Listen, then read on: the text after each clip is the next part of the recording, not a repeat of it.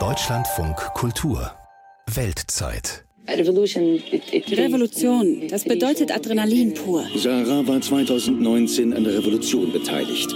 Ihre Generation hat die sudanesische Diktatur gestürzt. Surinam ist ein Land im nördlichen Lateinamerika. Karibik, fruchtbar, Regenwald, ein paar Bodenschätze. Etwas schäbig geworden ist dieses Potosi inzwischen. Damals war es einmal, wegen des Silbers, die mächtigste Wirtschaftsmetropole der Welt. Bolivien, Surinam und Sudan. Was haben diese drei Länder gemeinsam? Ja, über die erfahren wir derzeit wenig. Das zumindest finden die Hörerinnen und Hörer, die uns geschrieben haben, nachdem wir sie gefragt haben, über welche Weltregionen sollten wir eigentlich mehr berichten. Also nehmen wir uns jetzt mal die Zeit zwischen den Jahren, um diese Anregungen aufzunehmen und denen nachzugehen. Wir sind Ellen Hering und Andre Zanto. Hallo. Und wir starten mit äh, Bolivien. Ellen, du warst sogar schon mal da. Ähm, ja, was ist dazu erstmal grob zu wissen? Also Bolivien ist ein Andenstaat in Südamerika mit im wahrsten Sinne des Wortes atemberaubenden Höhenunterschieden. Aber was vielleicht noch wichtiger ist, Bolivien ist eines der ganz wenigen Länder, mit einer mehrheitlich indigenen Bevölkerung und wie diese eingebunden ist in die politischen Entscheidungen und wie es überhaupt um die Zivilgesellschaft in Bolivien steht, das hat uns Brigitte Henning aus München gefragt. Und Frau Henning ist jetzt am Telefon. Frau Henning, warum interessiert Sie Bolivien? Ja, äh, Südamerika ist eigentlich außer zu einem gewissen politischen Informationsstand ein blinder Fleck für mich. Und über Bolivien habe ich eben relativ wenig gehört, aber dann doch recht Spannendes. Was denn zum Beispiel? Ja, zum Beispiel, dass die politische Situation jetzt sehr viel offener geworden ist, dass Indigene in der Regierung sind. Dann habe ich äh, einen Film gesehen über einen absolut äh, spannenden und, und bewundernswerten Wasserstreit oder Wasserkrieg geradezu, der mal geführt wurde, zugunsten der bolivianischen Bevölkerung ausgegangen ist. Und ich habe mir gedacht, ja, das Land würde mich sehr interessieren, abgesehen von diesen ganzen Naturschönheiten möchte ich nicht nur touristisch, sondern eben auch äh, etwas bewusster unterwegs sein. Sollte ich dort mal hinkommen. Prima. Diesen Film habe ich auch gesehen. Der ist ja schon ein bisschen älter, aber der ist wirklich beeindruckend. Matthias Ebert hat ihn wahrscheinlich auch gesehen, Korrespondent in Brasilien. Matthias Ebert war mehrfach in Bolivien, arbeitstechnisch, und ist uns jetzt zugeschaltet. Herr Ebert, wann waren Sie denn zum letzten Mal dort? Zum letzten Mal, das war vor drei Wochen im November, oh. war ich jetzt äh, in La Paz. Ja, genau, ganz frisch. Ich für mich muss sagen, ich liebe Bolivien, also schon seit langer, langer Zeit. Ich war zum ersten Mal 2012 dort, als ich hier für das ARD-Studio gearbeitet habe, habe was über Kindergewerkschaft und Kinderarbeiter gemacht, wo Kinder mit 12, 14, 16 Jahren sich dafür einsetzen, arbeiten zu dürfen, damit sie ihre Familien miternähren können.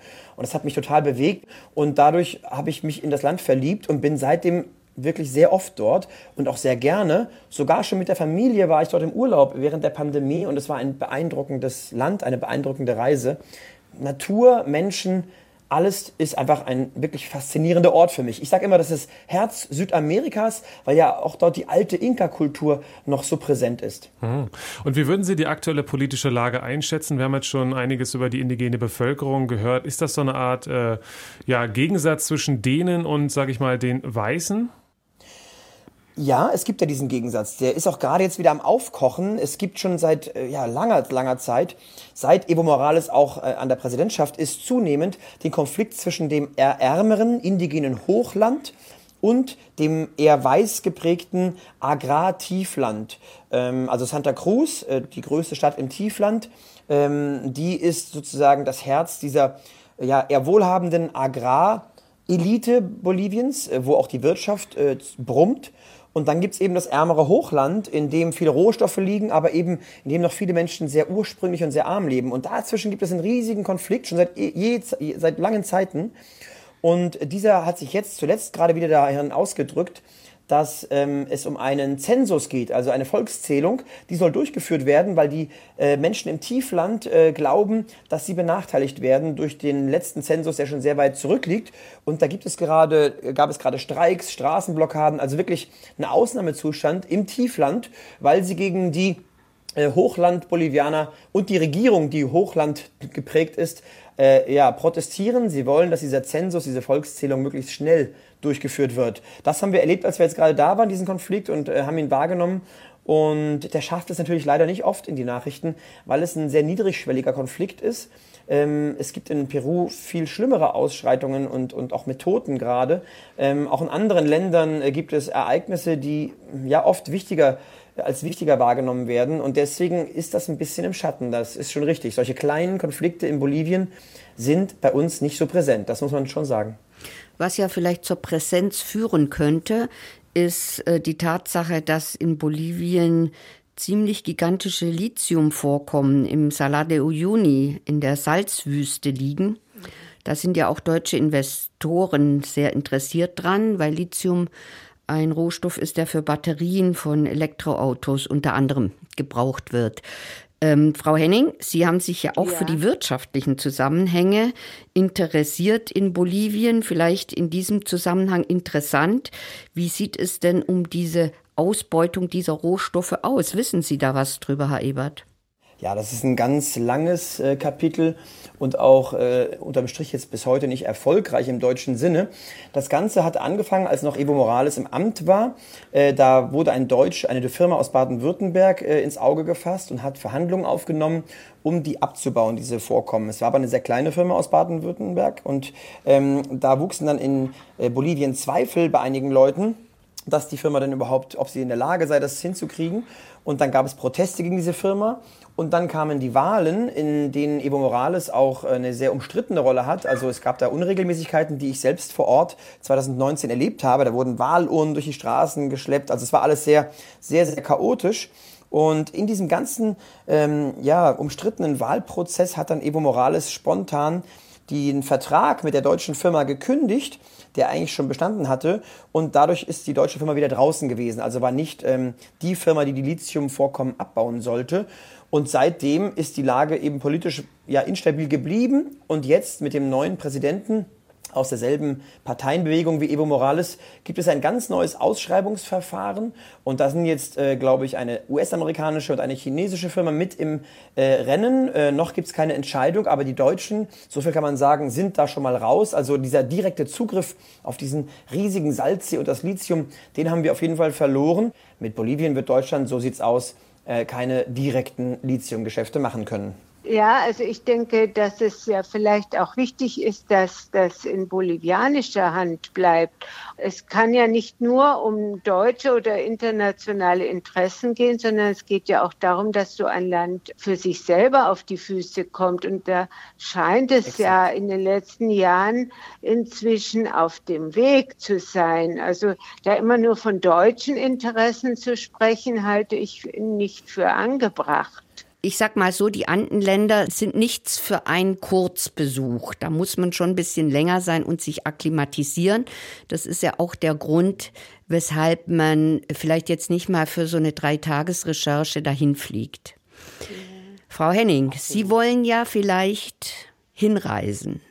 Schreckt ja, Sie das ab? Aber ne, nein, das schreckt mich nicht ab, weil ich nicht in erster Linie gleich in die Hauptstadt fliegen muss und man kann ja wirklich diese drei Niveaus sich schön langsam irgendwie aneignen und irgendwann muss man halt wahrscheinlich den Sprung da auf 4000 Meter machen, wenn man dahin will.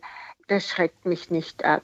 Man braucht halt etwas mehr Zeit und das haben Journalisten ja offenbar nicht immer. Absolut, ja. ich kann Ihnen aber etwas empfehlen. Das habe ich mit meiner Familie äh, 2021 auch gemacht. Wir sind mit meinen beiden kleinen Kindern erst nach Santa Cruz geflogen, ja, auf quasi genau. Meeresniveau. Und dann sind wir innerhalb ja. von vier Wochen Stück für Stück höher gereist. Wir waren dann erst auf 1000, dann auf 2000 Meter Höhe. Also ganz toll, die Reise dahin. Man sieht die, auch die Landschaft sich verändern vom tropischen Regenwald dann auf die trockenen mm. Ebenen mit den mm. indigenen mm. Märkten, wo man Suppen essen kann und Säfte trinken, die man noch nie gesehen hat in seinem Leben. und dann bis hoch zum Salzsee auf ja, 3600 bis 4000 Meter. Ja, Potosí, ja. die alte Minenstadt, da kann man in die Mine reingehen. Wenn man nach zweieinhalb Wochen auf der Ebene ist, auf 4000 Metern, dann hat man sich schon lange akklimatisiert. In meinen ganzen Reisen als Journalist musste ich mich schon mehrfach übergeben, äh, weil dann die Kopfschmerzen so krass waren. Ich sage immer, das ist, als ob das Gehirn gegen die Schädeldecke reibt, wie so ein Reibeisen. Und das ist ganz, ganz unangenehm, vor allem nachts. Da kann man Wasser trinken und Coca-Tee trinken, wie man möchte. Da gibt's dann diese Sorochi-Pillen. Das sind so Pillen mit Coca-Extrakt gegen die Höhenkrankheit. Die empfehle ich Ihnen. Und trotzdem habe ich mich oft übergeben, wenn ich ganz schnell hingereist bin in die Höhe. Einmal sind wir auf einen 6000er gestiegen mit indigenen Bergsteigerinnen bei einem Weltspiegel, den ich Ihnen auch schicken werde. Da sind wir mit den Frauen in den Röcken auf einen schneebedeckten Gletscher. Da musste ich mich mehrfach übergeben. Auch letztes Mal jetzt im November vor kurzem.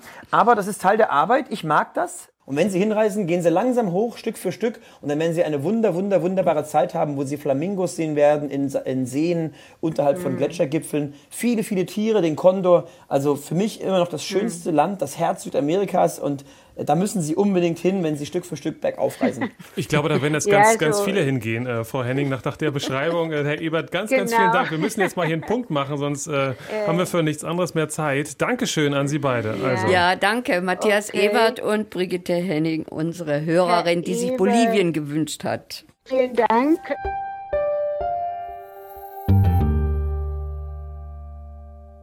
Surinam. Über dieses Land wissen wir in Deutschland eigentlich so gut wie gar nichts. Deshalb hat uns der Hörer Sebastian Braden darum gebeten, mal etwas dazu zu machen.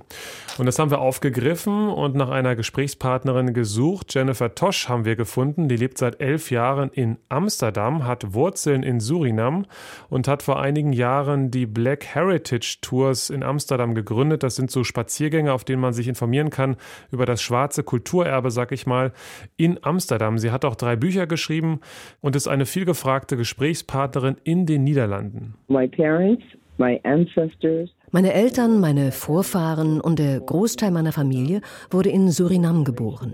Ein Teil der Familie lebt seit vier Generationen in den Niederlanden. Und ich bin die erste Generation, die in den USA geboren wurde. Ich bin verbunden mit allen drei Kontinenten. Also, sie hat viele Perspektiven, um auf das Thema zu blicken. Ich wollte erst mal wissen, wie sie Menschen Surinam erklärt, die davon noch nichts gehört haben. It's a good question. Das ist eine gute Frage. Aus US-Sicht wissen die meisten Leute gar nicht, wo Surinam liegt.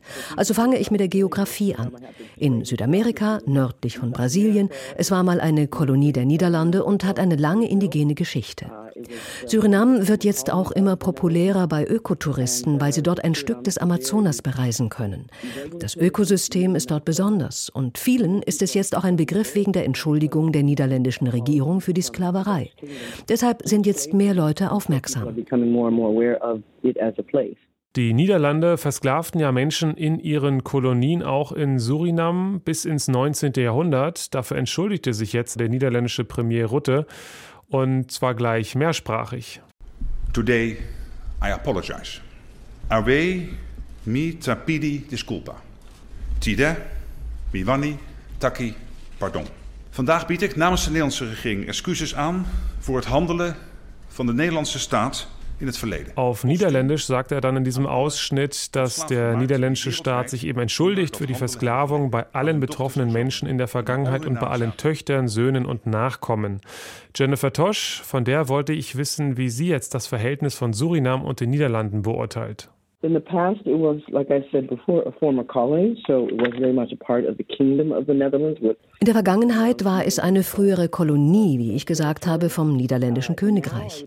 Heutzutage würde ich die Beziehung als kompliziert beschreiben, weil Surinam seit 1975 unabhängig ist. Beide haben natürlich noch eine Verbindung, aber es ist komplizierter wegen der Politik und der Geschichte.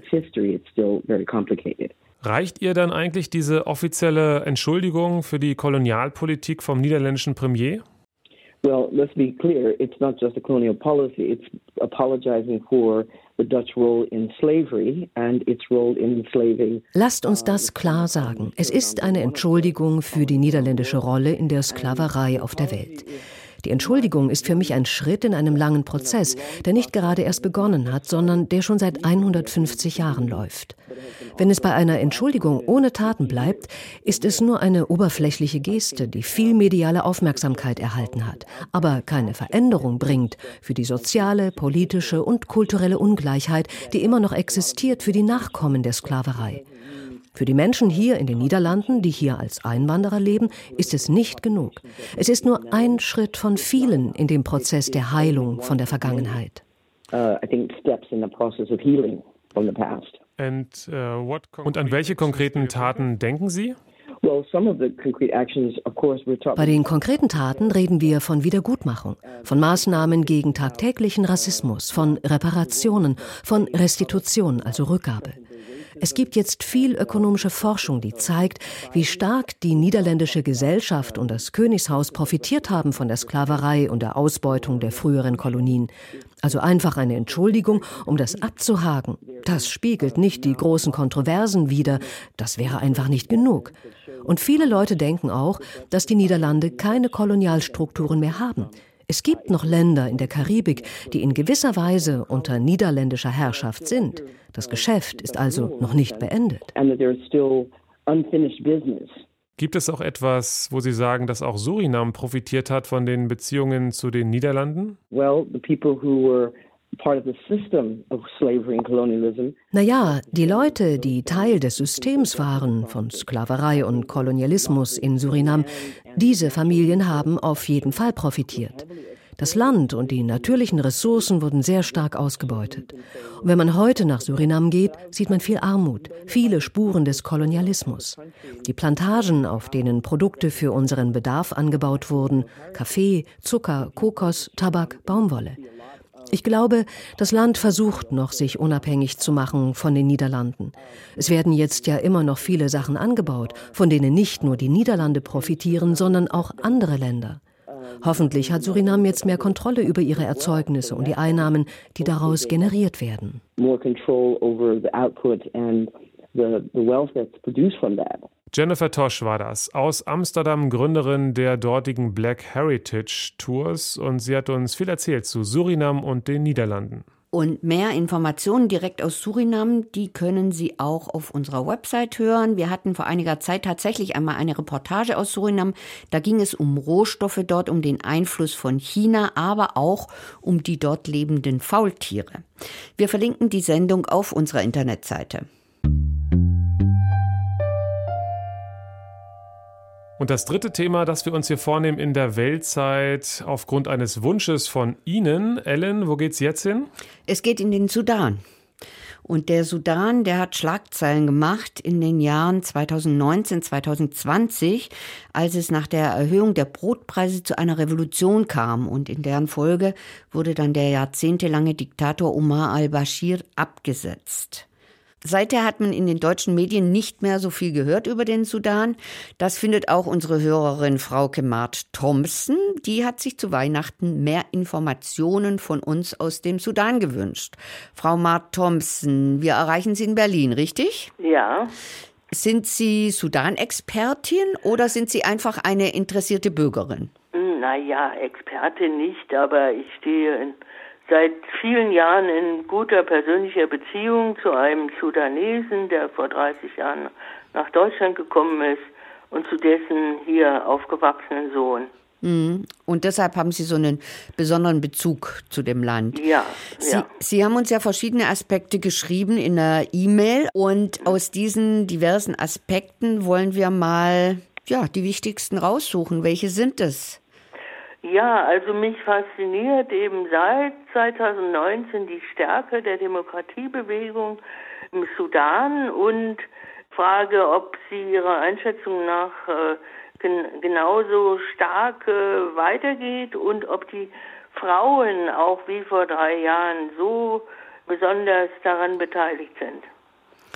Prima, ja, zugeschaltet ist uns jetzt jemand, der die Fragen beantworten kann, nämlich Simon Riesche, Korrespondent in Kairo. Und der war, man glaubt es nicht, letzte Woche im Sudan. Guten Tag, Herr Riesche.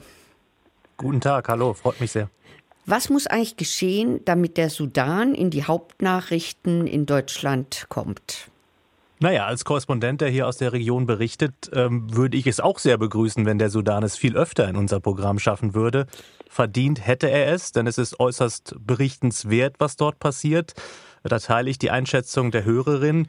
Ähm, wir waren vergangene Woche da, wollten zum einen wissen, wie geht es der sudanesischen Gesellschaft jetzt mehr als ein Jahr nach dem Militärputsch. Sie haben ja eben eingangs über die Revolution 2019, 2020 gesprochen, aber im Herbst 21 war ja der Zeitpunkt, als sich das Militär unter General al-Burhan an die Macht putschte, zurück an die Macht putschte, zivile Teile der Regierung aus dem Amt drängte, Panzer rollten durch Khartoum. Zum anderen wollten wir wissen, seit Anfang Dezember dieses Jahres gibt es ja so etwas wie eine kleine Erfolgsmeldung zumindest wieder. Also das Militär und wichtige zivile Parteien haben sich in einer ja, Rahmenvereinbarung, in einem Framework Agreement, wie das auf Englisch heißt, auf einen Pfad geeinigt, der das Land zurück zur Demokratie bringen soll. Ähm, und die Frage, ob das alles so kommt und wie genau und was die Fragezeichen sind, die diesen Prozess betreffen, ähm, das wollten wir uns anschauen, ähm, gerade auch über das Misstrauen vieler junger Menschen berichten, die diesen angeblichen Lösungen und Prozessen, auf die sich da jetzt zumindest ansatzweise geeinigt wurde, denen die nicht trauen. Und ja, darüber wollten wir berichten und haben das ja dann auch getan. Und ist denn nun dieses neue Abkommen der Stärke der Demokratiebewegung geschuldet? Die Frau Mark Thompson hat ja gerade gefragt, äh, ist die eigentlich immer noch so stark? Die Bewegung ist stark insofern, als dass es immer noch sehr, sehr viele Menschen gibt im Sudan, die ähm, diese Bewegung vorantreiben. Viele junge Menschen, ja, auch viele Frauen. Wir haben mit, mit vielen ähm, Personen gesprochen, sprechen können, die diese ähm, Bewegung unterstützen. Wie stark sie ist, wenn es jetzt um den Einfluss auf den Prozess geht, ist das sicherlich eine andere Frage. Fakt ist, der Sudan ähm, steht nach dem Militärputsch wirtschaftlich am Boden. Ähm, Investoren, die sich nach der Revolution 2019, 2020 ähm, erst so langsam wieder dem Land angenähert haben, internationale Geber, die sind zurückgeschreckt worden äh, nach diesem Militärputsch letzten Jahres so dass das Militär sicherlich auch ein Interesse daran hat, irgendwie einen Weg einzuschlagen, um das Land ja zu mehr Stabilität zu bringen, aber eben äh, zu welchem Preis? Und da fragen sich viele junge Demonstrierende wirklich auch zu Recht, äh, meinen die es diesmal ernst? Kann es da wirklich einen realistischen Weg zu mehr Demokratie im Sudan geben? Die sind sehr skeptisch. Zivile Parteien, die jetzt dieses, äh, diese Rahmenvereinbarung unterschrieben haben, die sind ähm, zumindest vorsichtig optimistisch. Auch ähm, begleitende internationale Akteure wie die Vereinten Nationen sind vorsichtig optimistisch, dass das zumindest ein Anfang sein kann zu einem Weg ähm, hin zu mehr Demokratie und hin zu einer Rückkehr zu einer zivilen Regierung. Aber da sind viele Fragen offen.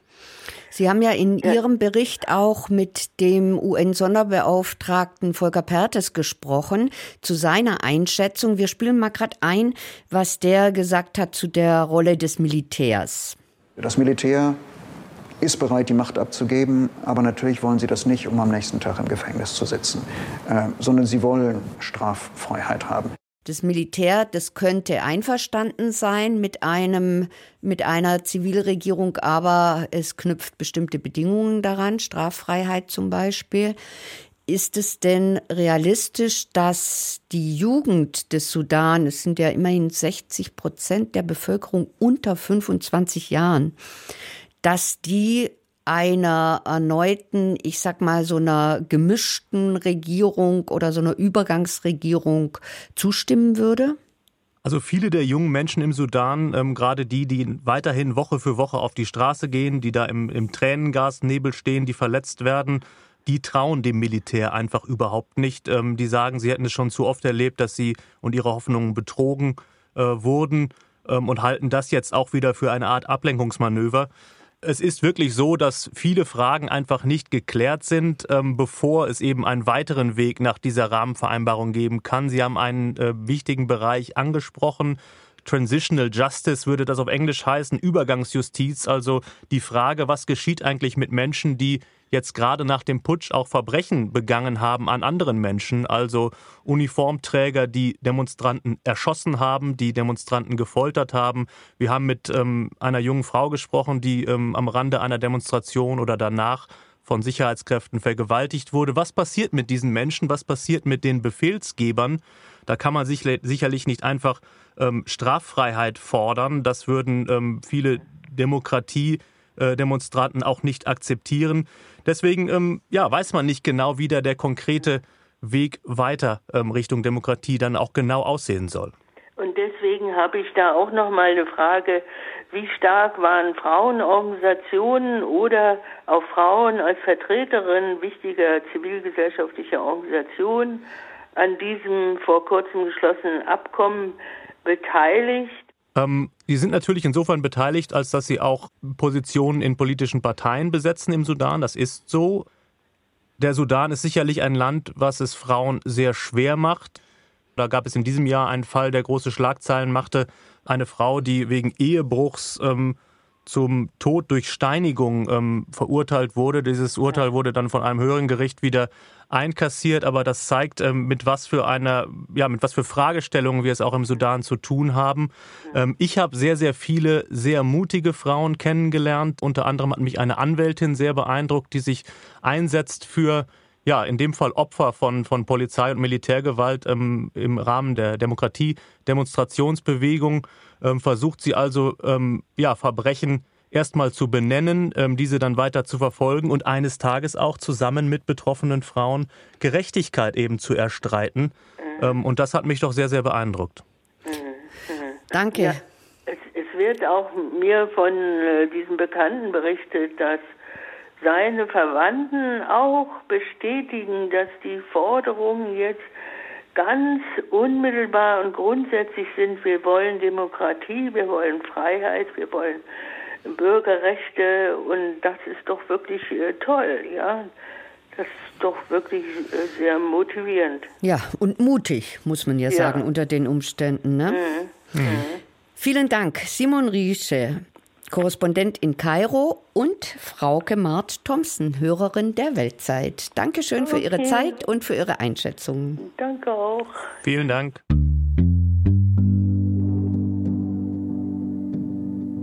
Bolivien, Surinam und der Sudan, das sind die Länder, aus denen wir heute Näheres erfahren haben, dank der Hörerinnen und Hörer, die uns auf unsere Frage geantwortet haben, aus welchen Regionen der Welt sollten wir mehr berichten. Und da kamen ja ganz viele Vorschläge von Ihnen. Wir können jetzt logischerweise nicht alle hier beantworten, aber wir hatten auch die Wunschweltzeit zur Vertreibung der Maasai und werden viele andere Ideen von Ihnen noch umsetzen im nächsten Jahr. Das ist versprochen.